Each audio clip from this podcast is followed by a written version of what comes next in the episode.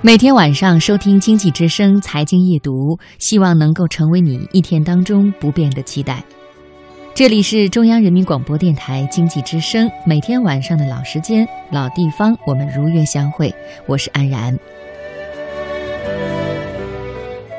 今天的读热点，我们说说如何通过说话把沟通变得简要。当机会在敲门，人们恰好破门而入。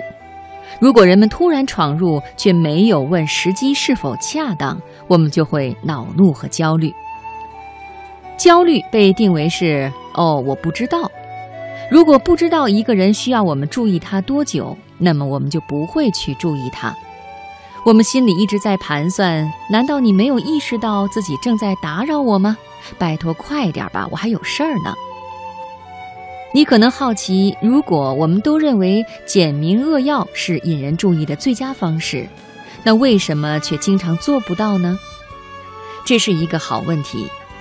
一位兴趣机构的负责人莫萨胡对此有一套理论，他也解释了我们为什么很难做到去繁从简。他谈到，在学校里，学生直接说到点子上，反而会受到惩罚。如果老师布置了二十页的作业，你就必须交出二十页纸，少于二十页就要减分了。哪怕你十页纸的内容比二十页纸的内容更优秀，也徒劳无功。总之是你没有完成作业。我们被训练成填料大师，尽可能拉长文章来阐述观点，还会因此受到表扬。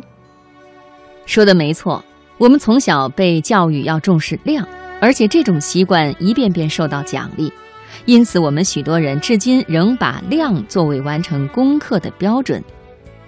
如果你想要引起人们注意，不妨尝试激发人们关注你的三个秘诀。首先就是缩短期限，通过高效赢得信任。具体的告诉人们你需要多长时间，然后尽量请求少一点的时间。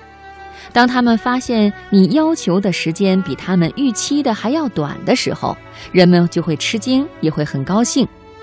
花更少的时间，虽然不能保证一定为你迎来胜利，但是一定会让你获得人们有力注意和好的声誉。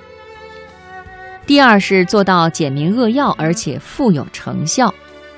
你能不能给人们一个愉快的惊喜？说，我能想象出你们有多忙，所以我已经把我的演说浓缩在 N 分钟之内了。第三是用襁褓裹住谈话。婴儿因为感觉周边的世界无限大，便会不安乱动。但是如果你用襁褓包裹住他们，他们就会感觉自己的世界是有限的，非常安全。当你给自己的内容限定时间和空间，谈话将因此高效而赢得信任。比如使用简短的五句邮件：你是谁？想做什么？为什么找我？我为什么要做你请求的事情？接下来做什么？